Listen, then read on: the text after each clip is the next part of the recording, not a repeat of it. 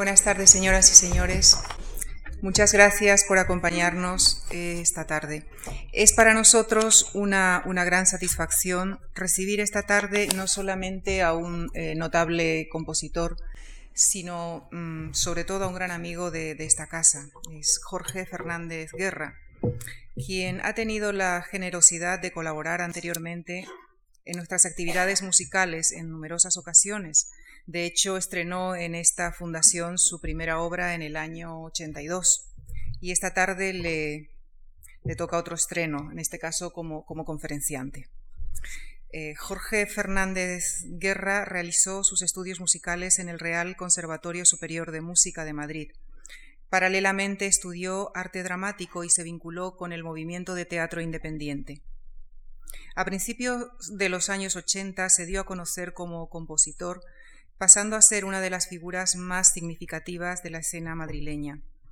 En el año 1986 el Ministerio de Cultura le encargó la primera de una serie de óperas compuestas por jóvenes compositores que se tituló eh, Sin, Sin demonio no hay fortuna, estrenada con notable éxito en Madrid en el año 1987. Ese mismo año estrenó Los Ojos Verdes, su primera obra orquestal. Entre sus últimas obras destacan, eh, entre otras, el trío de cuerda Working Problems, estrenado en, el año 2005 dentro de los actos del cincuentenario de, esta fundación. También citamos la obra para conjunto instrumental Nova y Bion Scarlatti, estrenada en noviembre del año 2007. Su próxima obra, La Esfera de Pascal, se estrenará el mes próximo en la Semana de Música Religiosa de Cuenca pero además de su trabajo de creación ha desarrollado actividades de comunicación y gestión que le han convertido en una de las figuras más destacadas de su generación en estos ámbitos. Como ensayista es autor de una monografía sobre Pierre Boulez. Como periodista musical ha colaborado con periódicos y prestigiosas publicaciones especializadas. Ha sido coordinador de música del ABC Cultural, y desde, el año 2002 colabora con el suplemento cultural Babelia del periódico El País.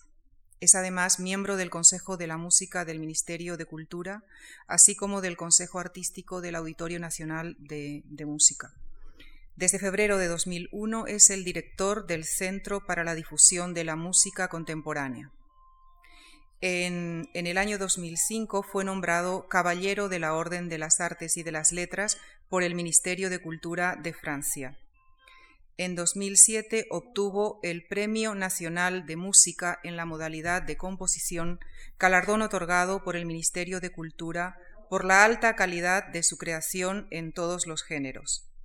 Reiterando nuestro agradecimiento a Jorge Fernández Guerra, eh, por dictar esta conferencia eh, que le supondrá eh, un, esfuerzo adicional por encontrarse aquejado de un, de un, fuerte catarro, pues le reitero nuestro agradecimiento, le cedo la palabra en la conferencia de esta tarde que ha titulado Minimalismo y repetición, una poética del proceso. Muchas gracias. Bueno, muchas gracias, Lucía. Antes que nada, creo que es justo eh, dar las gracias a la Fundación. Lucía ha tenido la enorme amabilidad de decir que he sido muy generoso con la Fundación, pero lo justo es lo contrario. La Fundación ha sido muy generosa conmigo. Yo he estrenado aquí tres obras y alguna tan significativa como la primera, la que estrené en el año 82, que fue mi Opus 1. Eh, por lo tanto, eh, no solo estoy en casa, sino que además me encuentro en una situación de deuda que ni estando diez veces más acatarrado conseguiría pagar. Muchísimas gracias por eh, haberme invitado a esta, a esta cita y espero echar un poquito de luz sobre un tema, un tema que es apasionante sin duda, pero que tiene también su intríngulis y que vamos a intentar desentrañar. El minimalismo en su en su faceta musical.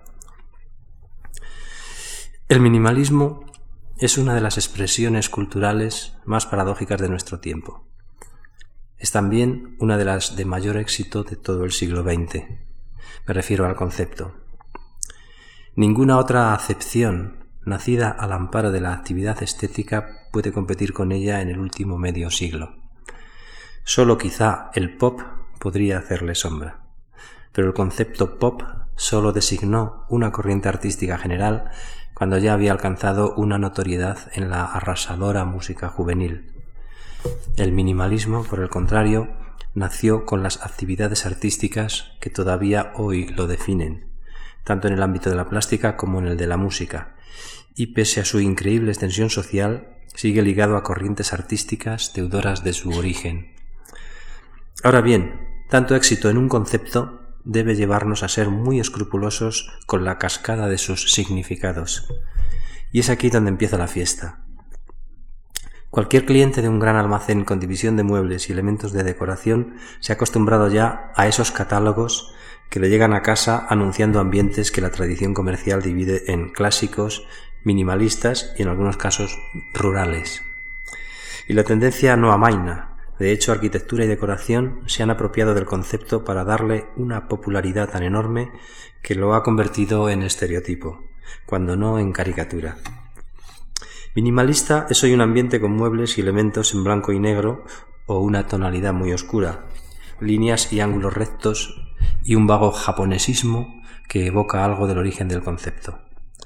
La eficacia de la etiqueta se asienta precisamente en que ya todo el mundo da por supuesto a qué se refiere sin necesidad de enunciarlo, y desde luego en una no menos esquemática composición con lo otro, que lógicamente será cualquier cosa que se confronte con lo ya dicho, colores, curvas, eclecticismo, mezcla, etc. El minimalismo es tan omnipresente como uno de los grandes estándares decorativos que justamente los decoradores más profesionales ya solo se sirven de él con mucha circunspección, quizá incluso lo vean como antidecoración, ya que cualquiera lo puede practicar con un número reducido de elementos. Menos es más puede ser una refrescante idea para quien lo escuche por vez primera, pero es demoledora para los que se ganan la vida vendiendo ideas u objetos.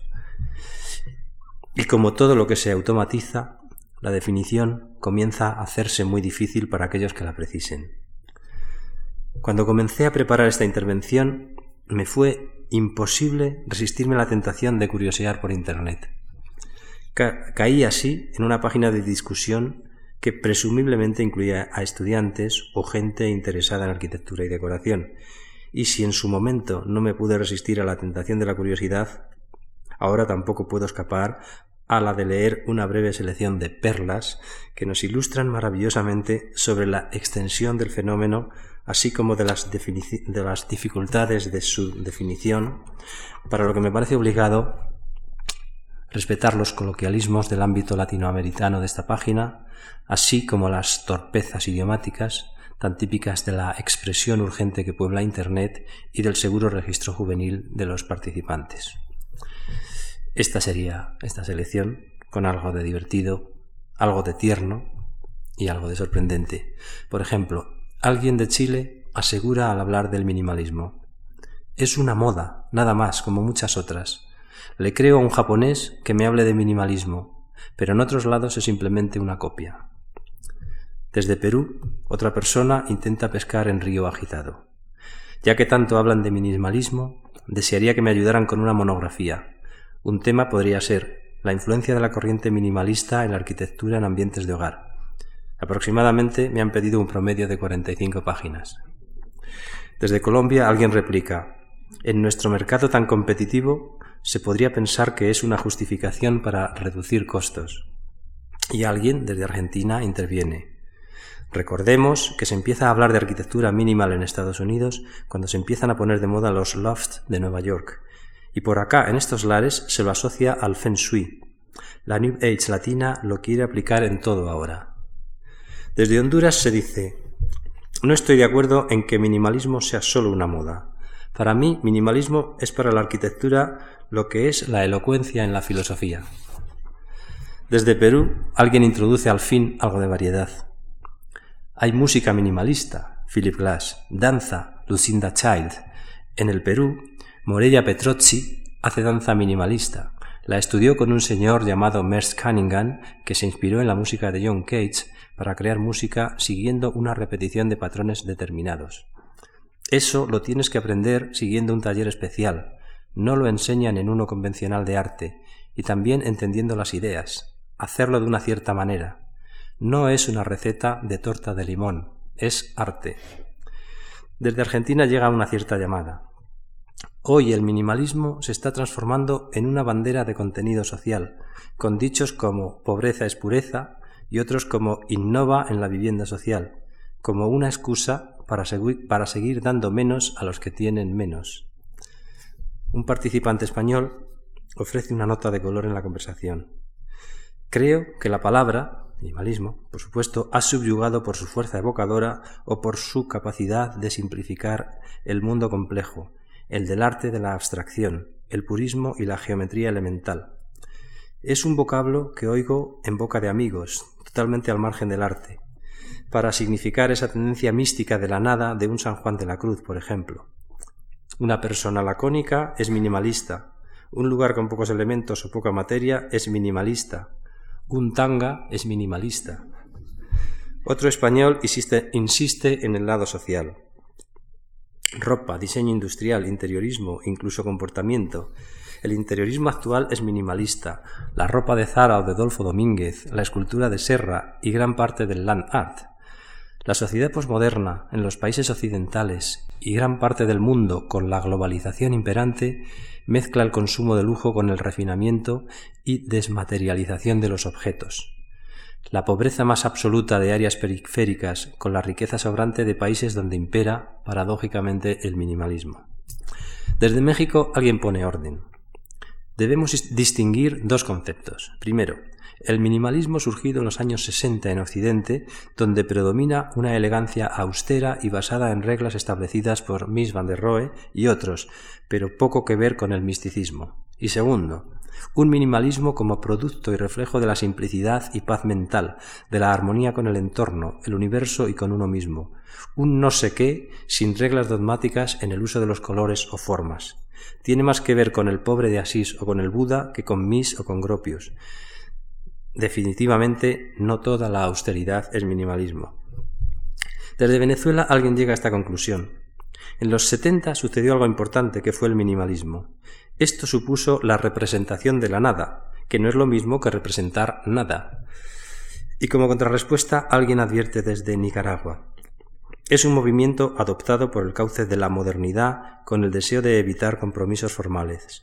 Tal, vez se busque una expresión limpia, pero no anoréxica, ¿no creen? Y de nuevo en México alguien vuelve a lo musical. El minimalismo es una tendencia cuyo origen está en la música. Hago un paréntesis para decir que no me lo creo, pero bueno, pero que influyó fuertemente en el interiorismo y la arquitectura. Su rasgo más representativo es el empleo, a menudo sutil, de los materiales del movimiento moderno, el cristal y el acero, con una característica expresión casi minimalista. Esta última frase es asombrosa. Si la reducimos a su esqueleto, viene a decir que el minimalismo posee una característica expresión casi minimalista. Es decir, que el adjetivo minimalista se hace autónomo y es utilizado para definir al minimalismo como casi minimalista. Desde el mismo México surge una, una defensa.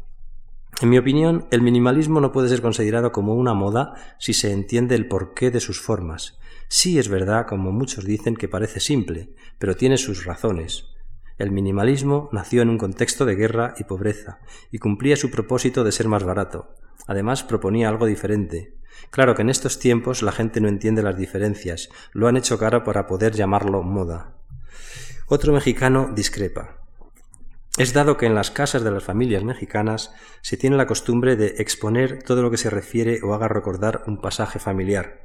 Como ejemplo citaré que en las casas mexicanas se tiene la costumbre de tener el cuadro de los abuelos, tíos, sobrinos y hasta de los hijos recién nacidos entre paréntesis no sé por qué dice hasta. Y cuando un mexicano viaja es de los que tienen la costumbre de llevar algún recuerdo del lugar a donde fueron y colocarlo en algún lugar de la casa. Es por esto que el minimalismo en México creo que será una moda, porque las raíces siempre serán dominantes. Pero no todos los mexicanos piensan así. Y concluyo con esta última opinión de alguien del mismo país. El minimalismo es realmente algo muy bueno, porque evita los escenarios recargados, dando paso a que nos organicemos mejor y contemos con lo necesario, y no llegar a tener accesorios o muebles que no son útiles y que nada más sirven como adornos o para alimentar egos. Hasta aquí esta selección, quizá un poco larga, pero que tiene precisamente en su abundancia, una razón de ser. Abandonamos esta selección llena de candor, insuficiencias culturales y la típica espontaneidad de los foros de Internet. Pero creo que hay buenas lecciones en esta amalgama. La primera quizás sea la de constatar los límites de un concepto cuando atraviesa regiones tan extensas del mundo, por más que la comunidad latinoamericana posea un cierto grado de homogeneidad. Puede que tenga buenas razones el estudiante mexicano que asegura que en su país la costumbre de poner retratos familiares y recuerdos de toda índole sería un freno al minimalismo. Pero también es razonable el que asegura que el concepto nos limpia de lo accesorio que solo sirve para alimentar egos. También es atendible la opinión de que hay una hipócrita paradoja en el hecho de que los países ricos pregonen el despojamiento. En suma, todo el mundo puede tener una opinión sobre una palabra que es ya un bien mostrenco y cuyo significado se ha liberado de sus orígenes de movimiento artístico asociado a polémicas y debates de naturaleza cultural. Ahora todo se reduce a que le guste o no, al mismo nivel que la decoración clásica o rural. Si me he detenido en esta introducción miscelánea es porque pienso que toda definición de un concepto que se desparrama por el mundo es la que nosotros le demos más la suma de la que el mundo nos reenvía. Quizá incluso no se trate de una suma, sino de algún grado de interacción más complejo. Por tanto, podemos empezar por recrear su significado como si de un cóctel se tratara. Ponemos unas gotas de menos es más, la célebre expresión atribuida a Miss Van der Rohe o a su entorno. Luego echamos un chorrito de espiritualidad oriental, incorporamos un poco de misticismo occidental, para lo cual nos podría valer desde la evocación de San Francisco de Asís hasta San Juan de la Cruz, añadimos algo de racionalismo, funcionalismo y abstracción, y decoramos con figuras que van desde la ética hasta la austeridad, sin confundir con la anorexia, desde luego. En suma, estamos ante un producto de dieta y por tanto ante un elemento necesario como contraposición al derroche y la glotonería una especie de ayuno que de paso nos sirve para limpiarnos del exceso de pasado, que al contrario del arraigo de las costumbres mexicanas que describe el citado internauta, nos molesta y nos frena. Pero si el minimalismo globalizado amenaza con hacernos, hacérsenos indigesto, volvamos al minimalismo original, al que nació en el reducido ámbito de lo artístico, recuperemos el diseño de las fuerzas que intervinieron en su gestación y expliquemos el fenómeno desde su historicidad. ¿Será todo más pequeño? Quizá menos sea más, pero no lo demos por hecho. Hay muchas veces que menos es menos, pero será más lúcido y auténtico. No nos va a servir para tomar una decisión sobre la decoración del salón si es que no lo teníamos decidido antes, pero pienso que nos brinda una buena lección, la de comprender la extraordinaria crisis que afrontan los conceptos culturales al verse sometidos a gigantescas presiones de inflación para mundializarse. No es agradable saberlo ni tampoco constatar que no tenemos fuerzas suficientes para enfrentarnos a esa formidable erosión. Pero peor aún es no saber, ya que siempre correríamos el riesgo de no distinguirlo de la elaboración de la torta de limón. Como dice uno de los participantes de la charla que nos ha servido de introducción, el minimalismo nace o se deja ver como movimiento artístico en los 60. No voy a entrar en el apartado de las artes plásticas más que por alusiones, pero en cualquier caso, el minimalismo es uno de los pocos movimientos artísticos en los que la faceta plástica y la musical presentan una notable sincronicidad. En la música, el minimalismo tiene antecedentes enormemente significativos, que no es posible, por otra parte, dejar de mencionar, aunque sea sucintamente. Podríamos comenzar citando a Eric Satie, cuyo despojamiento de las ideas musicales y su tendencia a la repetición y a la eliminación de la elocuencia expresiva llegaron hasta la fibra íntima de un John Cage. Los posteriores picos de entusiasmo vanguardista también fueron buen caldo de cultivo de una tendencia hacia la reflexión íntima y a la reducción de elementos, Así, en la Viena de principios del siglo XX, en la que un Adolf Loos ya pregonaba que el ornamento era delito, un significativo número de obras de Arnold Schoenberg, pienso sobre todo en las brevísimas seis piezas opus 9 para piano, iban a marcar el camino de Anton Weber, al que no solemos llamar minimalista porque parece que lo reducimos a algo que él no pretendía ser, aparte de pecar de ucrónicos, pero que sin embargo tiene asombrosas características de austera reducción que más de un minimalista posterior, como Lamonte Young, reclamarían como inspiración. En todo caso, si algunos citan a Mies van der Rohe o a Mondrian como inspiradores arquitectones y plásticos, no puede ser pecado hacer lo mismo con Weber. Ahora bien, señalemos de paso que Weber fue también el santo patrón del serialismo de posguerra, al que el minimalismo reprochó no pocas cosas. Y puede resultar paradójico que la misma persona y obra sean fuente de legitimación de dos movimientos artísticos posteriores antitéticos entre sí. También se podrían detectar elementos proto-minimalistas en la música de Edgar Varese, el francés establecido en Estados Unidos, creador de un universo sonoro rico en referencias futuristas, ritualistas y de especulación sobre la naturaleza del sonido.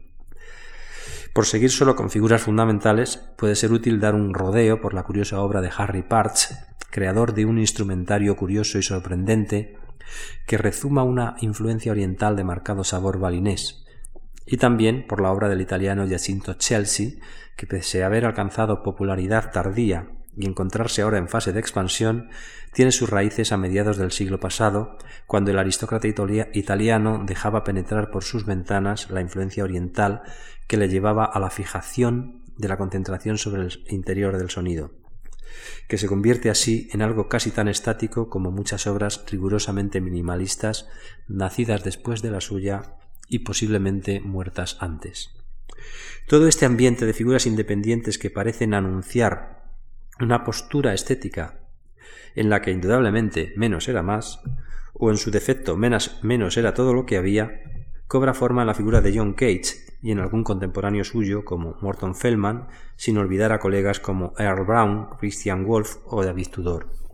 Se trata de un grupo muy poderoso que crece al igual que lo hace la supremacía americana tras la última guerra y que planta cara a las tendencias europeas dominantes caracterizadas por el serialismo, el estructuralismo y el diálogo, unas veces airado y otras menos, con la tradición europea.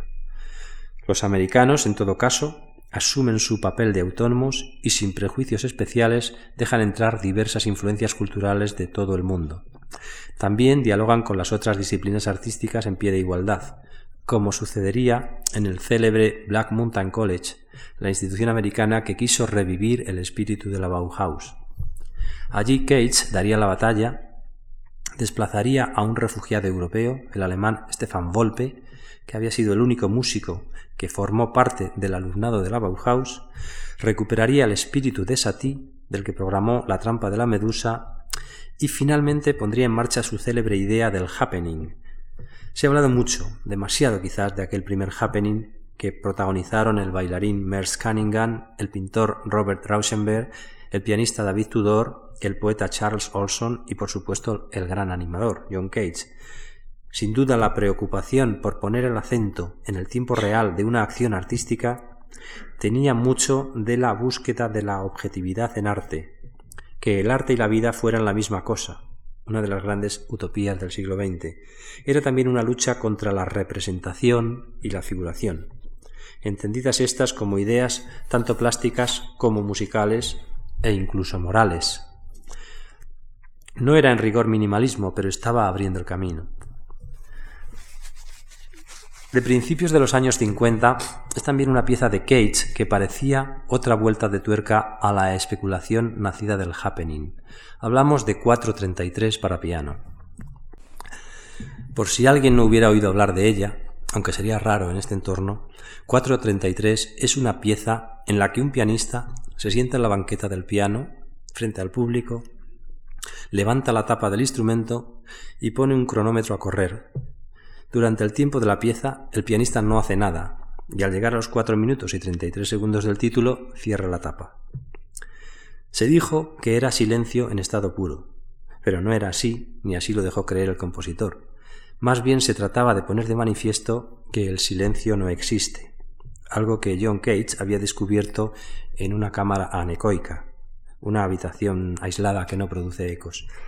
El público era invitado a escuchar lo que la sala produjera mientras el piano callaba, incluyendo, por supuesto, las expresiones de indignación de un público que pudiera sentirse provocado. Era más bien el silencio de la música, que al callar provocaba la elocuencia del sonido real. Sin embargo, el compositor había hecho una elección. la del tiempo total de la obra, esos 4.33 que se constituían en el único dato sensible, y ese dato dice muchas cosas, incluyendo alguna que otra paradoja no deseada. 4 minutos y 33 segundos son 273 segundos. No es, no es una cifra inocente. Se trata de la del cero absoluto en grados Fahrenheit. Es decir, que John Cage nos proponía un ejercicio espiritual. Un oyente ideal escuchaba la pieza y si disponía de una concentración máxima, una concentración zen, podríamos decir, podía llegar a su finalización eh, y sentir que habían pasado 273 segundos a través de los cuales podría haber sentido la sensación del cero absoluto. También podía haberlo deducido por el título si tenía una, una, aceptable formación científica y la mente despejada, o simplemente saberlo de antemano como nos ocurre a nosotros ahora. Pero eso ya no es una experiencia, sino la constatación de una ingeniosa idea. Tanto en un caso como en otro, la obra puede buscar por sí misma su oyente ideal, y es una facultad suya que puede encontrarlo. Por tanto, 433 tenía la potencialidad de resultar una experiencia espiritual. Pero, ¿estamos seguros? ¿No sería uno de tantos espejismos vanguardistas del siglo pasado? Veamos. Después de todo, un segundo no es un grado Fahrenheit. Nada los hace iguales. Solo son comparables si uno es metáfora del otro. Metáfora al mismo nivel que cualquier otra, como si decimos que la luna es un cuchillo afilado que amenaza a Pierrot. En suma, no hay verdad allí sino representación.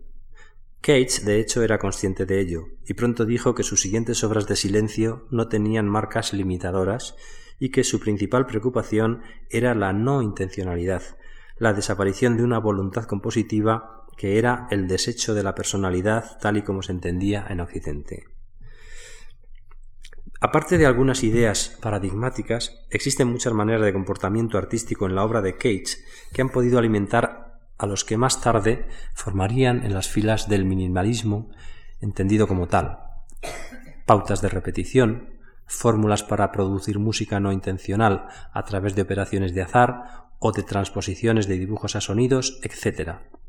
Todo apunta en suma hacia el hecho de que Cage podría pasar como el padre del minimalismo.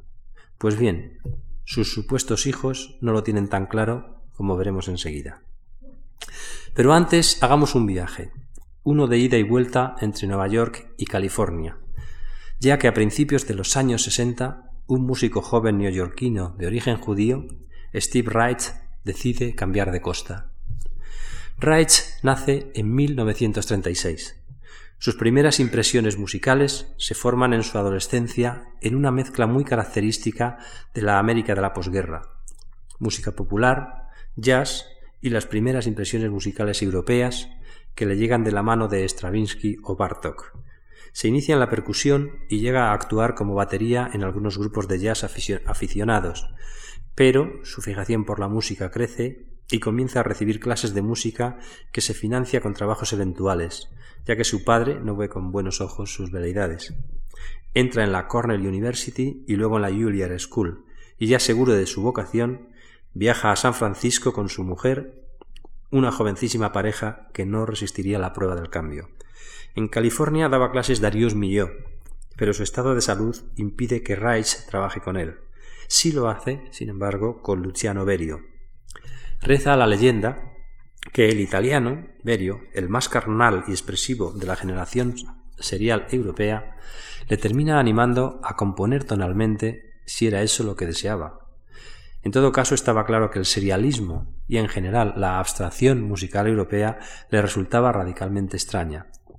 Estas clases se desarrollan entre 1961 y 1963 en el Mill College entre paréntesis, digamos que Reich no ha dejado nunca de estudiar, y ya célebre y famoso lo seguiría haciendo en diferentes continentes, percusión africana, gamelán balinés, etc. Pero además de estudiar, trabajar y engendrar una crisis matrimonial, Reich vive en un entorno hoy impensable, el del tránsito de la influencia beatnik al ojo del huracán del hipismo, sin olvidar los disturbios universitarios que estallan allí por primera vez en 1964. También en San Francisco recibe las primeras influencias de la percusión africana. Crea grupos con colegas para interpretar sus obras y entra en contacto con nombres como John Gibson, Philip Glass, Tom Constanten o John Chowning, quien llegaría a ser director del Computer Music Center de la Universidad de Stanford. Pero quizá los encuentros más determinantes realizados en California serían los que unirían a Wright con Terry Riley y Lamonte Young.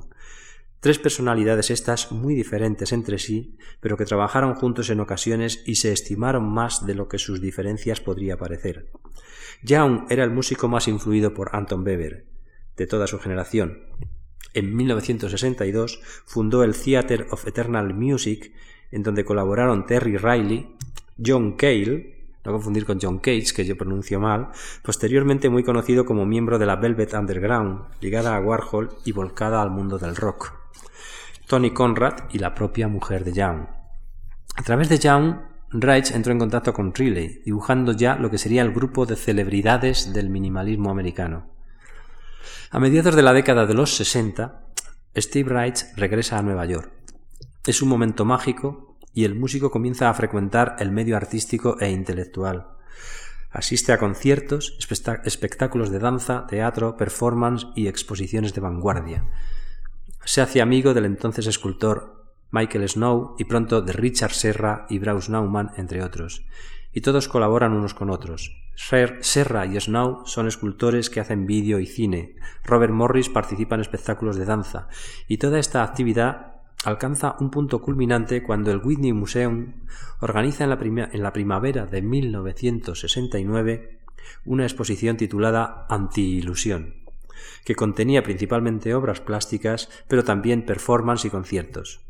En ellos se escuchan trabajos de Philip Glass y Steve Reich en colaboración con sus amigos plásticos. Reich, en concreto, presenta su Pendulum Music, con la colaboración como intérpretes de Richard Serra, Bruce Nauman, Michael Snow y el músico James Tenney. Por supuesto, subrayo el músico porque los anteriores no lo eran. Existen fotos de esta histórica sesión que marca un punto muy alto de colaboración entre artistas y quizá de amistad por más que el propio Reich no quedó muy convencido de la naturaleza de este diálogo entre artes. Unos meses más tarde, Sol Lewis, el más representativo artista del naciente minimalismo, ayuda financieramente a Reich. La década está cambiando y el círculo fundacional del minimalismo parece quedar establecido. Artistas plásticos, músicos, bailarines quedan prendidos en un corpus que está ya maduro para conquistar el mundo artístico. Esta proximidad entre los grandes del minimalismo plástico y los músicos de la nueva generación, quizá haya confundido un poco las aportaciones de cada disciplina. De hecho, los músicos asociados al fenómeno se ven lanzados a la polémica artística con otro nombre, el de repetitivos, una etiqueta que ha coexistido durante muchos años y que sólo ha remitido cuando la fuerza del término minimalismo ha desbancado a la anterior etiqueta que por otra parte adolecía de poder metafórico. A principios de los 70, Reich consigue crear su propio grupo, algo que pronto hará también Philip Glass, y abandona los trabajos ocasionales, que habían ido desde dar clases de música hasta conducir un taxi, lo que también confiesa haber hecho Philip Glass. Pero antes, Reich había escrito un breve texto cuyo enunciado daría la vuelta al mundo. La música como proceso gradual, texto escrito precisamente para la exposición Anti-ilusión del Whitney Museum. En este importante y revelador texto, Reich dice cosas de enorme significación, por lo que me voy a permitir extraer importantes citas que leo. No quiero hablar de procesos de composición, sino más bien de fragmentos de música que son literalmente procesos. El rasgo pertinente de los procesos musicales es que determinan simultáneamente el conjunto de los detalles nota a nota, sonido a sonido y la totalidad de la forma. Me interesan los procesos que se pueden percibir. Puedo experimentar el placer de descubrir estos procesos musicales y componer el material que va a canalizarlos, pero una vez que el mecanismo se pone en marcha, funciona solo.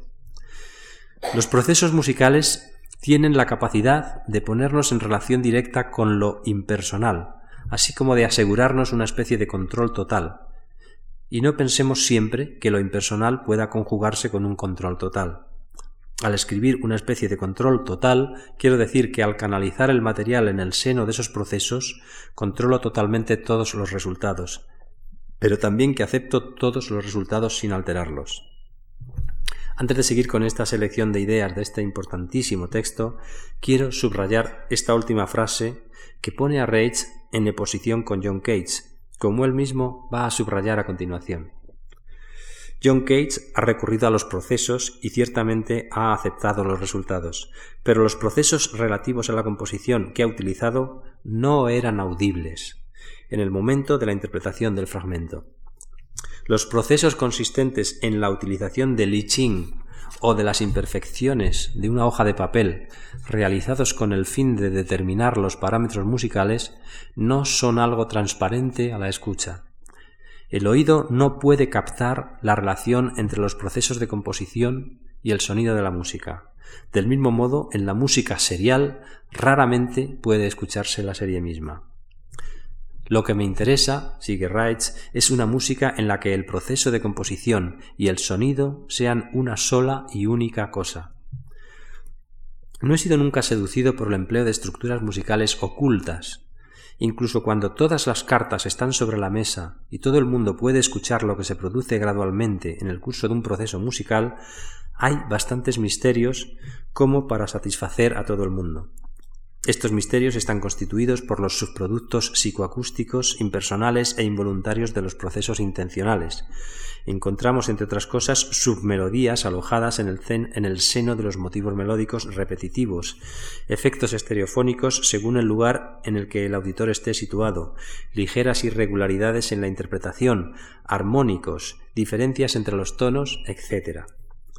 La escucha extremadamente gradual abre mis oídos a eso, pero eso desborda siempre la percepción que tengo de ello, y esto es lo que hace interesante una segunda escucha de este proceso. El aire de desarrollo de cada proceso musical gradual, completamente controlado, en el curso del cual se pueden escuchar, motivadas por una lógica interna, las más mínimas diferencias del sonido respecto a las intenciones de la composición, es eso. Cuando comienzo a percibir esos detalles ínfimos desde que consigo concentrar mi atención, y un proceso gradual es una invitación a concentrar mi atención. Por gradual quiero decir extremadamente gradual. Se trata de un proceso que se desarrolla tan lentamente que su percepción exige las mismas cualidades de atención que la observación de la aguja del minutero de un reloj. Interpretando y escuchando procesos musicales graduales, se participa en una especie de ritual particular, liberador e impersonal. Concentrarse en un proceso musical permite desviar la atención de él, de ella, de ti y de mí para proyectarla fuera, al interior de eso. Fin de esta enorme cita, quizá un poquito abstrusa, eh, pero extraordinariamente significativa en la polémica artística de esos años. Es una extensa cita de los textos fundacionales de la música repetitiva o minimalista y nos muestra elementos suficientes sobre su importancia. Como el propio Reich sugiere, la música repetitiva es muy fácil de describir. Un motivo o tema musical muy perceptible y repetitivo se va transformando gradualmente como si se desplegara. Es una transformación en la que van apareciendo nuevos elementos poco a poco, sonido a sonido a veces, pero esta incorporación va transformando el tema. Esta gradualidad fue una marca de la música de Reich, pero no necesariamente de la de Philip Glass o Terry Riley. En el caso de Glass, los cambios son más completos, como si se tratara de bloques yuxtapuestos, y en el de Rayleigh, el juego de influencias de distintas tradiciones musicales nos sitúa ante una música sincrética, a menudo fantasiosa. Pero volviendo al texto de Reitz, su importancia viene de que el compositor había captado muy agudamente los conflictos sin resolver de los movimientos musicales de la vanguardia anterior. Reich reprocha a Cage que oculta cosas. Las operaciones de azar que practicaba éste eran anteriores a su plasmación sonora, y por tanto el oyente no participaba de ellas, mientras que en el tratamiento de los procesos sonoros que cambian gradualmente de Reich, el oyente tiene ante sí toda la estrategia de la composición, como si se desplegara ante su percepción. Y si Reich puede reprochar a Cage que oculta cosas, el reproche se convierte en acusación al dirigirla a la música serial. En esta, el compositor prepara una estructura previa cuya complejidad es casi la condición de su coherencia, y luego se desentiende de los problemas perceptivos que ella plantea. No es extraño que toda la escuela serial y todos los que la heredan hayan insistido implícita o explícitamente en que hay que cambiar la manera de escuchar, entendiendo este cambio casi como una mutación cultural. Reich, por su parte, consideraba que el cambio en el modo de escuchar no puede ser un programa de una composición ni una aventura cultural, que se estaba haciendo cada vez más dudosa a lo largo de esa década de los sesenta. De hecho, las tendencias más jóvenes comenzaban una estrategia de rebeldía, también en Europa, que caminaba en la dirección de abandonar el culto al objeto y abrazar la causa del proceso u otras, como fue la del accionismo, el criticismo, el teatro musical deudor del happening, etc. Lo que ves es lo que ves, decían los minimalistas plásticos y nos lo recordaba Javier Rodríguez Marcos aquí antes de ayer. Lo que oyes es lo que oyes, afirma Reich. La simbiosis es completa, tanto que nos oculta otra cosa, el minimalismo musical, lo repetitivo o la música como transformación gradual, recupera triunfalmente el corpus tonal del pasado e instaura lo figurativo. Pero en su momento no sólo refresca la discusión estética, sino que añade además un elemento que permite discutir y acaso superar los bloqueos del estructuralismo serial, a saber, la dificultad, cuando no imposibilidad, de percibir el entramado compositivo. Si el pasado tonal remitía a una ilusión de significado y el serialismo enfrentaba al oyente a una malla de cuya construcción nunca sabríamos nada desde la simple audición, si John Cage, en su afán por suprimir la voluntad del sacerdote compositor, recuperaba la metáfora y permitía que entrara por la ventana una significación que había sido expulsada por la puerta principal, el minimalismo enfrentaba al oyente con una música que se hacía a la vez que se escuchaba. De este modo, lo que se oía era lo que se oía. Si queremos ver el fuerte componente de época de este movimiento, debemos fijar nuestra atención en el advenimiento del proceso, algo que se intuía un poco por todas partes. Ya en el temprano año de 1969, desde España, un joven Tomás Marco se refiere a este fenómeno que bullía en los espíritus de las nuevas generaciones, el compositor siempre ha estado preocupado, y ello es lógico, más que por el proceso de recepción, por el proceso de emisión. Lo que ocurre es que en los últimos años se ha agravado la abstracción teórica del hecho de componer, llegándose a un auténtico distanciamiento entre la concepción, la realización y la audición. Y un poco más tarde, Marco insiste y sentencia en el mismo artículo publicado en la revista Sonda que el hecho más significativo de esos momentos era la concepción de la música como un proceso. También por esos años se estaba forjando las armas que terminarían dando forma a la denominada Escuela Espectral Francesa. De este movimiento, su más interesante miembro, Gerard Grisey, realizaba entonces estudios de acústica y psicoacústica, a la vez que se dejaba impregnar de las obras más sensoriales del momento, como eran Hymnem de Stockhausen o los trabajos del húngaro Giorgi Ligeti que a su modo incidían en procesos que se desarrollaban en el tempo de la obra, casi como los dogmas repetitivos americanos. En la música espectral, el modelo compositivo era el proceso de desarrollo del interior del sonido que era posible analizar gracias a los medios de análisis de los espectros sonoros.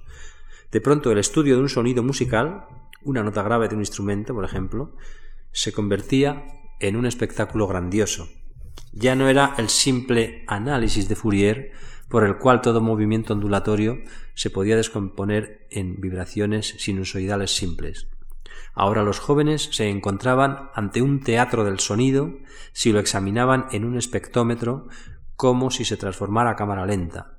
Pulsos de agitadora energía, frecuencias que parecían luchar unas con otras y que de hecho se anulaban en la lucha, los compositores espectrales no sólo se basaban en un modelo de análisis sonoro, tenían la ambición de crear una ecología sonora, una música que se desvinculaba de modelos teóricos a priorísticos, como también subrayaba Reich en su escrito, y reivindicaba el modelo natural.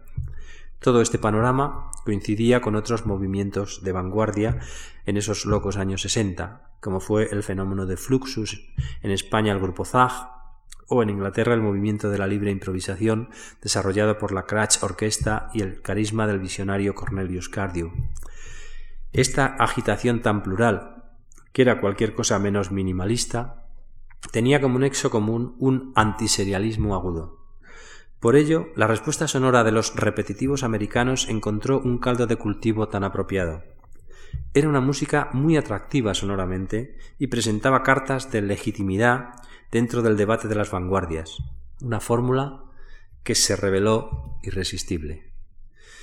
La importancia de las ideas del texto de Reich, en coalición con el magnetismo de su música, convirtió el fenómeno en una corriente de éxito fulgurante. Philip Glass, por ejemplo, pronto decidió asociar su aventura sonora con cualquier medio artístico de masas, el teatro, el cine, la ópera, y en similar aventura se encontró enseguida con compañeros de viaje que no dudaban en dejar entrar en el modelo repetitivo toda clase de referencias musicales del pasado, como ha sido el caso de Michael Nyman, por citar el más notable. La repetición, como es lógico, tuvo un recorrido limitado una vez agotada la sorpresa. De hecho, Steve Reich ya proclamaba a principios de los 70 que se había apartado del modelo que también había definido en su texto inaugural.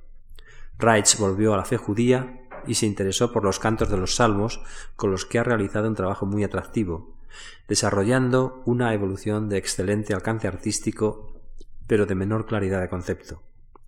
Terry Riley se adentró en los caminos de la especulación oriental con producciones subyugantes. De Philip Glass ya hemos indicado la vía que siguió su carrera y que es bien conocida, dada su popularidad. La Young, por su parte, se centró en una línea que en puridad era verdaderamente minimalista sin pasar por el modelo repetitivo. Se hizo célebre su experiencia de ofrecer una obra electrónica de un único sonido y de una duración muy extensa, que ponía al oyente en la necesidad de concentrarse, casi a la manera zen, en lo que para muchos era un simple zumbido. Experiencia similar a la de ofrecer, por ejemplo, una película basada en un único plano de color azul, por poner un ejemplo concreto que también se hizo. Esta vía radical y netamente vanguardista, entendiendo aquí la expresión vanguardista en el sentido de seguir ligada al ideal de unir el arte y la vida, ha tenido muchos y buenos seguidores, entre los cuales merece la pena mencionar a Phil Niblock. En la nómina de compositores minimalistas que ya se presentaron sin la etiqueta precisa de repetitivos, habría que mencionar al popular John Adams, autor de trabajos como la, la célebre ópera Nixon en China, o a Tom Johnson, excelente y fino creador que fue testigo de toda la época dorada de la vanguardia neoyorquina desde su puesto de crítico del diario Village Voice.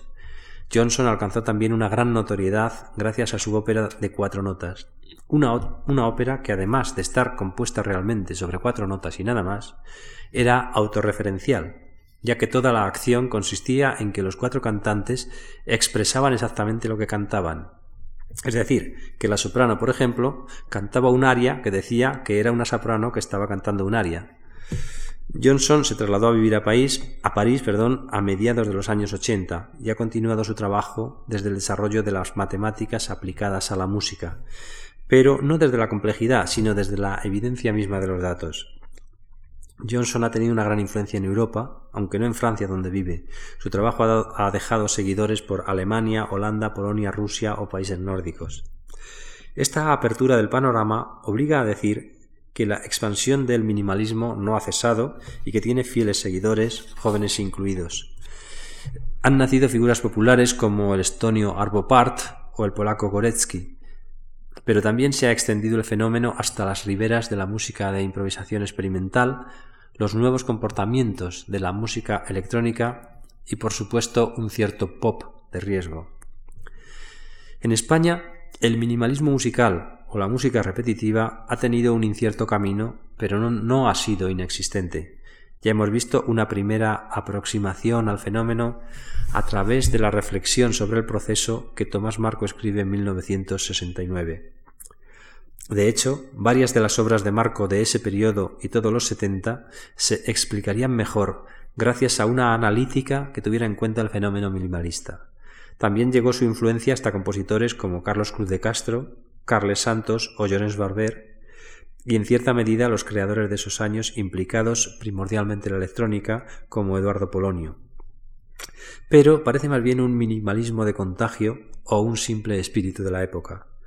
Un poco más centrados en la segunda oleada minimalista pueden considerarse músicos como Alberto Iglesias en sus primeros años, antes de convertirse en exitoso compositor de música para cine, Pedro Esteban y Suso Sainz en su etapa de la Orquesta de las Nubes, etc.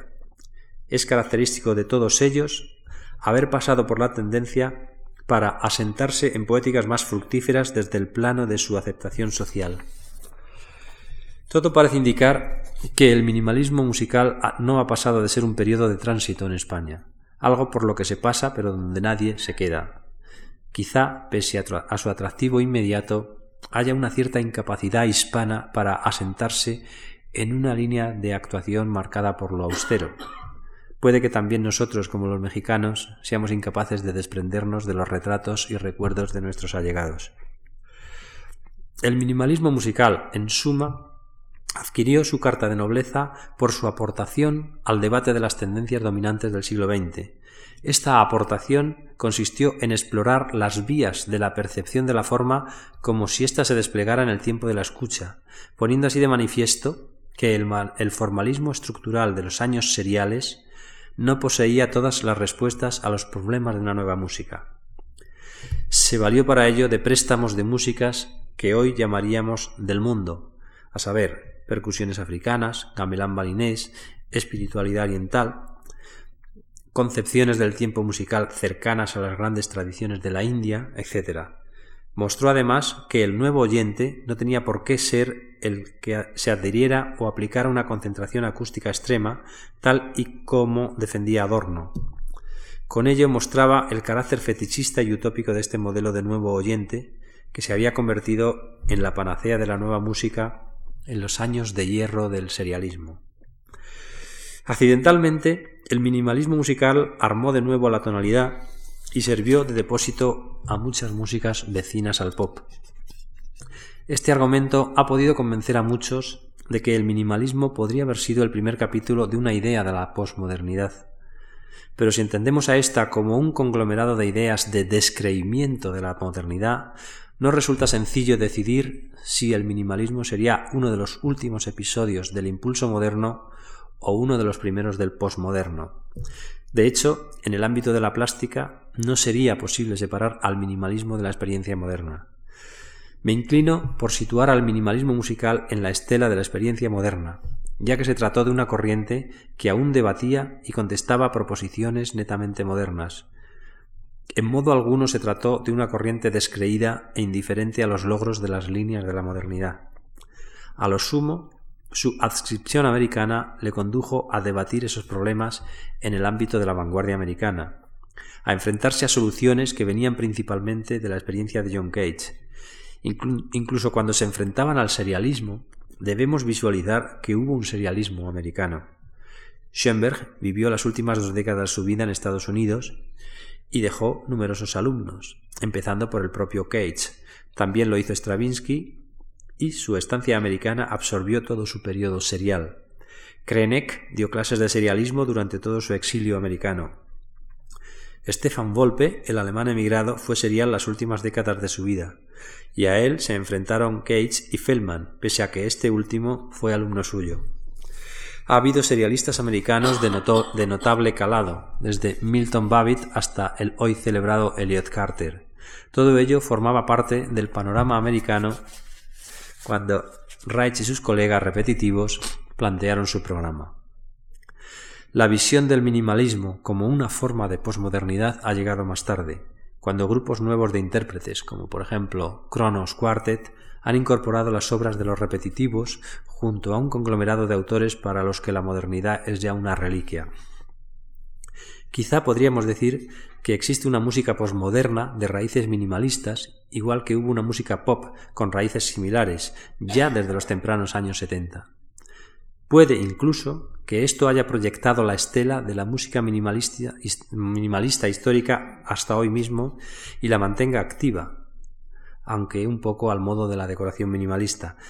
Pero si de verdad queremos entender por qué fue importante y se asentó como un eslabón imprescindible en la cadena de preguntas y respuestas estéticas del siglo XX, tendremos que volver a reflexionar sobre la oportunidad que significó ilustrar la importancia del proceso perceptivo en pleno dominio del culto al objeto acústico, ya fuera serial o de modo general estructural. Puede que para muchos la relación entre la naturaleza de este debate y las ideas genéricas que hoy imperan sobre lo que se entiende comúnmente como minimalismo sea muy tenue. Nadie relaciona en su fuero interno una pieza de Philip Glass con el salón de una casa amoblado en blanco y negro. Ni siquiera es fácil que lo relacione con una escultura de Richard Serra, un vídeo de Braus Naumann o una, una pared pintada por Sol Lewis. Pero en algún momento de la fundación del estilo, los protagonistas lo veían tan claro que hasta Serra y Naumann actuaban como músicos, entre comillas, en la interpretación de una obra de Steve Reich. Nos corresponde, pues, a nosotros interrogarnos sobre el porqué. He dicho, entre comillas, lo de músicos, porque eh, voy a poner unos breves ejemplos de obra minimalista y el primero de ellos es una pieza histórica, la que he hecho alusión antes, Pendulum Music de Steve Reich, que fue estrenada en la exposición eh, anti-ilusión del Whitney Museum de Nueva York en 1969 y en la que colaboraron eh, Richard Serra, Braus Naumann, eh, Michael Snow y el músico Richard Tenney. Es una pieza que merece una pequeña explicación porque tiene poco que ver con la idea que nos hacemos de la música repetitiva americana o minimal, ya que esta suele ser muy atractiva, muy golosa. Esta es eh, mm, como vanguardista, es dura. Eh, esta pieza eh, se basa en la ley del péndulo, se llama Pendulum Music y no por casualidad. Las músicas minimalistas siempre tienen como título lo que la música es tiene la siguiente característica. Se cuelgan una serie de micrófonos desde un punto eh, que los hace oscilar como si fueran un péndulo. Y debajo hay unos altavoces colocados de tal manera que el, micrófono se acopla. Es decir, eso que ya estaba a punto de pasarme al principio, que de pronto pega un zumbido. Es ese fenómeno de que cuando un micrófono un altavoz están relativamente cerca o a mucho volumen, el sonido del altavoz se mete en el micrófono, se realimenta enloquecidamente y, pega un zumbido generalmente muy desagradable. Steve Reich utilizó este fenómeno de la feedback, conocido en inglés, o acoplamiento, de tal manera que estos micrófonos, si estaban quietos, se acoplaban. Eh, entonces él lo que hizo fue hacerlos oscilar sobre eh, unos altavoces.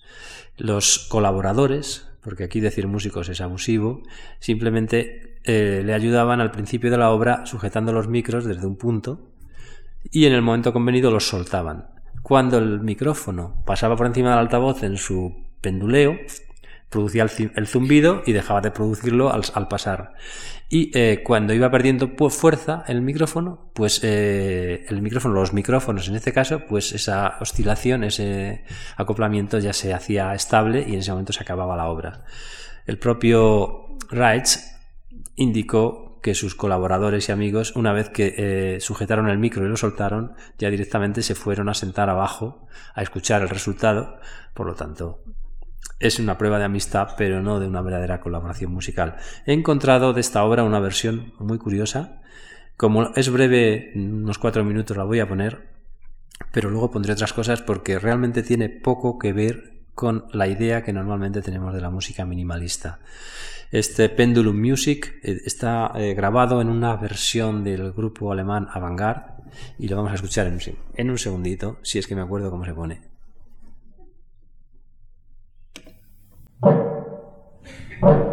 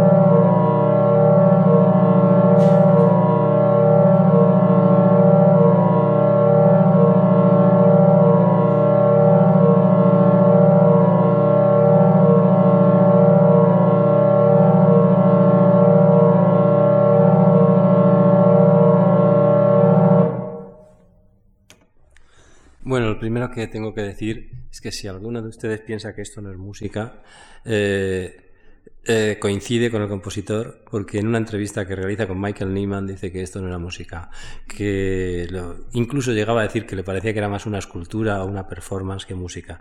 Y de hecho es muy atípico como música minimalista, pero fue la que se presentó en esta exposición. También hay que reconocer que esto es mucho más distraído si se ve el mecanismo que si se oye, ya que eh, eh, oír esto viendo cómo se balancean los micrófonos sobre el altavoz le hace uno entender el porqué de lo que está sonando, mientras que así uno está preso simplemente de la sonoridad. Eh, es curioso también que esta obra se emparenta con algunas otras de la historia de, la segunda mitad del siglo XX basadas en el péndulo. Por ejemplo, me viene a la memoria la obra de Giorgi Ligeti que se llama poema electrónico y que está basado en 100 metrónomos, metrónomos de estos antiguos, de antes, que iban por cuerda, y que se ponen sobre el escenario los 100 metrónomos, se les da cuerda, mm, por supuesto haciendo que, la velocidad de cada uno de ellos sea distinta aleatoriamente, y eh, se dejan sonar hasta que se le acaba la cuerda a todos. Eh, como son muchos es bastante interesante, pero en fin, no deja de ser eh, ese tipo de experiencia. Hay también otra obra de Tom Johnson, ya que hablamos de péndulo y de minimalismo, que se llama Galileo y que también está basada en la ley del péndulo. Tom Johnson eh, ha creado un instrumento propio, una especie de árbol de, placas colgadas, de tal manera que la diferencia de tamaño entre las placas determina unas sonoridades preestablecidas y él las va golpeando y, al mismo tiempo que las hace sonar, las hace también mm, moverse para que la diferencia de, recorrido entre una y otra, según la ley del péndulo, les dé también la cadencia en la que van sonando. De todas maneras, esto no es lo más característico del minimalismo clásico histórico. Por tanto, voy a poner eh, inmediatamente una pieza de Steve Wright que sí que le retrata tal como enseguida se, mostró. Eh, es un fragmento y curiosamente se ha dado el caso, cuando estaba poniendo esta pieza para probarla, esta versión en concreto, de que dura 4.33 y de pronto dices, hombre, qué interesante o qué gracioso.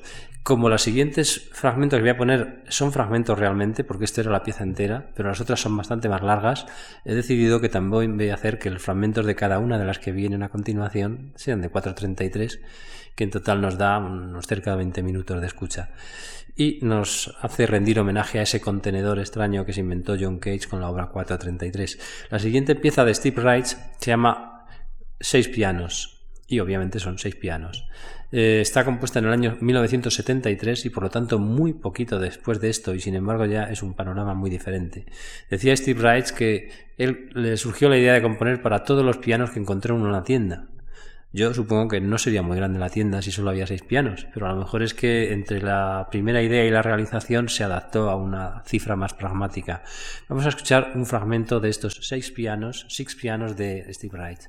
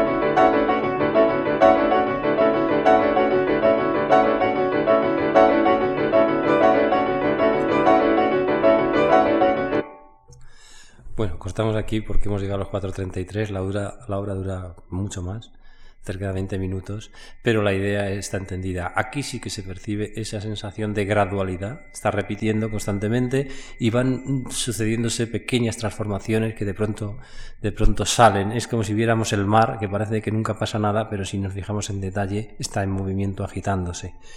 Eh, voy a poner un fragmento de una obra de Terry Riley, el más soñador y el más poético de los minimalistas, eh, aquí hay menos idea de repetición, hay de hecho casi una sensación de volver a la música clásica y también a músicas étnicas. Además, esta está grabada por el Cuarteto Cronos, que es un grupo que imprime carácter y además es una obra de los años 80, del año 81, 82, y que fue la primera que Terry Riley escribió para el Cuarteto Cronos. El Cuarteto Cronos es una institución mm, como, como grupo dedicada a un tipo de música que no se le dice nada en contra si se le, dice, se le define como posmoderna y que tiene muy buenas relaciones con algunos de los grandes compositores minimalistas, pero más atrás no suelen ir, eh, con alguna excepción. Esta obra se llama G-Song, literalmente canciones en G, G entendida como sol, la, eh, tonalidad de sol. De hecho, eh, leyendo un poco más en detalle las notas, habla incluso de sol menor, y también vamos a ofrecer un fragmento de la misma duración.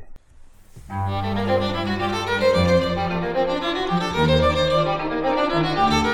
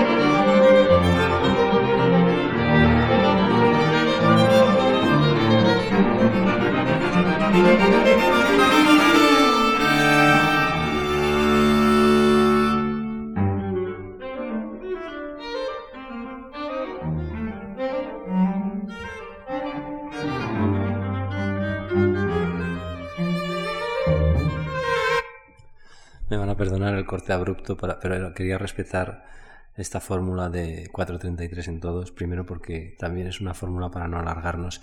Y terminaría ya con el último ejemplo, que es eh, de Tom Johnson, un fragmento de una obra que se llama Melodías Racionales, y que eh, eh, habla mucho de, esa manera matemática que tiene este compositor.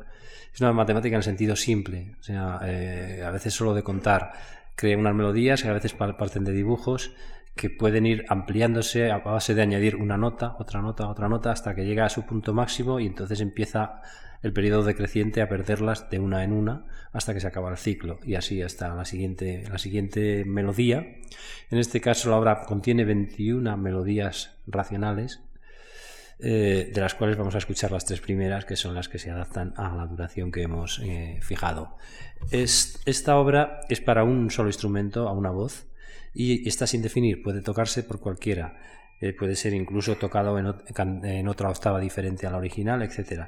Esta es una versión para clarinete realizada por el clarinetista Roger Eaton.